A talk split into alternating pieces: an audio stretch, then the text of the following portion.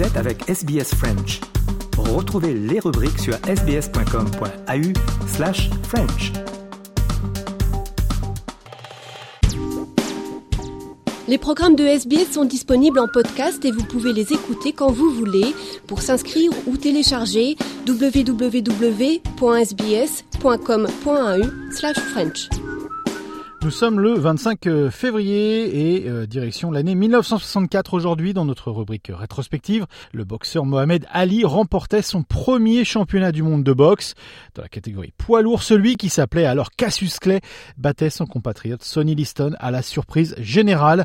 Retour sur le premier sacre de la légende Mohamed Ali avec Léo Roussel et les archives de l'Institut national de l'audiovisuel et de France Télévisions. Le Conseil de sécurité, où l'on parlait cette nuit de Chypre, sans d'ailleurs faire progresser l'affaire, a certes moins intéressé le grand public américain que la grande rencontre de boxe de Miami Beach, où, à la surprise générale, Cassius Clay a ravi le titre mondial toute catégorie à Sonny Liston.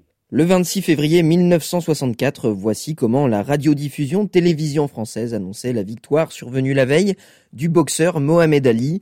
À l'époque, ce dernier portait un tout autre nom, Cassius Clay, et il était venu à bout du grandissime favori euh, du combat, l'américain Sonny Liston à Miami. Dans le public, euh, tout le monde s'attendait à voir euh, Cassius Clay s'incliner, mais en raison d'une blessure à l'épaule, Sonny Liston n'est pas parvenu à faire jeu égal et a vu alors Cassius Clay, âgé de 22 ans, dominer largement les débats. Usé, épuisé, Sonny Liston a abandonné et le sacre est revenu logiquement au jeune Cassius Clay, le premier titre d'une longue série pour le natif de Louisville. Alors, le voir battre Sonny Liston pour le titre mondial est une surprise, à l'époque on l'a dit, mais le voir au sommet de la boxe mondiale n'est en revanche pas vraiment surprenant. Cassius Clay s'est déjà fait un nom en 1960 à 18 ans lors des Jeux Olympiques de Rome où il a remporté la médaille d'or en poids mi-lourd. Et déjà à l'époque, il impressionnait par un style particulier et une confiance en lui débordante. Après son premier titre mondial, Cassius Clay rejoint l'organisation politique et religieuse nationaliste noire Nations of Islam.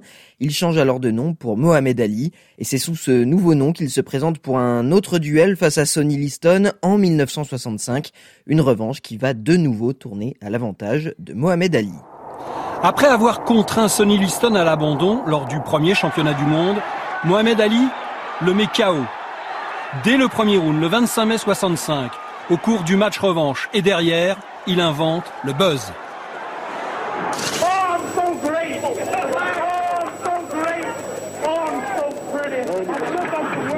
Mohamed Ali, c'est un style de boxe incomparable, décontracté, insolent, mais c'est aussi un homme aux fortes convictions, un homme engagé pour les droits civiques des Afro-Américains et qui, en 1966, refuse également de servir dans l'armée américaine lors de la guerre du Vietnam, une position qui est alors euh, très mal vue. Mohamed Ali passe devant la justice, il évite la prison de peu, mais écope de 10 000 dollars d'amende et il perd également son titre de champion du monde et sa licence de boxeur.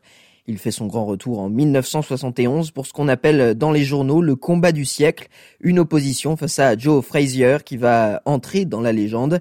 Plus qu'un combat, c'est une véritable rivalité qui va naître. Le 8 mars 1971, au Madison Square Garden de New York, devant une salle comble, Joe Frazier envoie Mohamed Ali au tapis lors du 15e round. C'est lui qui sortira vainqueur de ce combat du siècle.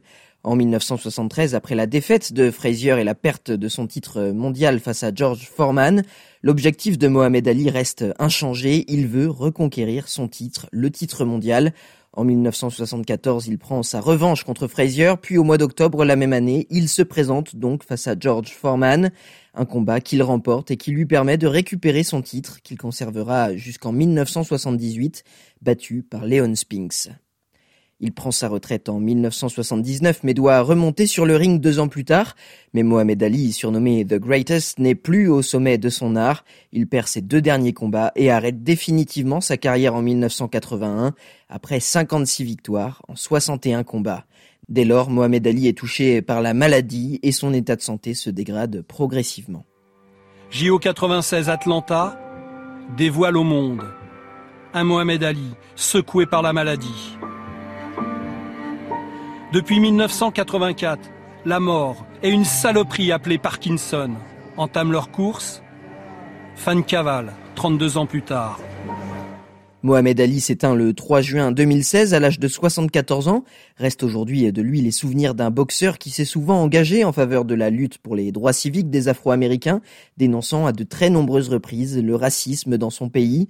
Mais on se souvient encore euh, aujourd'hui de ces combats euh, mémorables qui ont permis de construire sa légende, comme celui qui l'avait vu s'offrir euh, donc son premier titre mondial le 25 février 1964 face à Sonny Liston, et c'était il y a 59 ans maintenant. SBS French. Mardi, jeudi, samedi et dimanche à 13h ou à tout moment en ligne.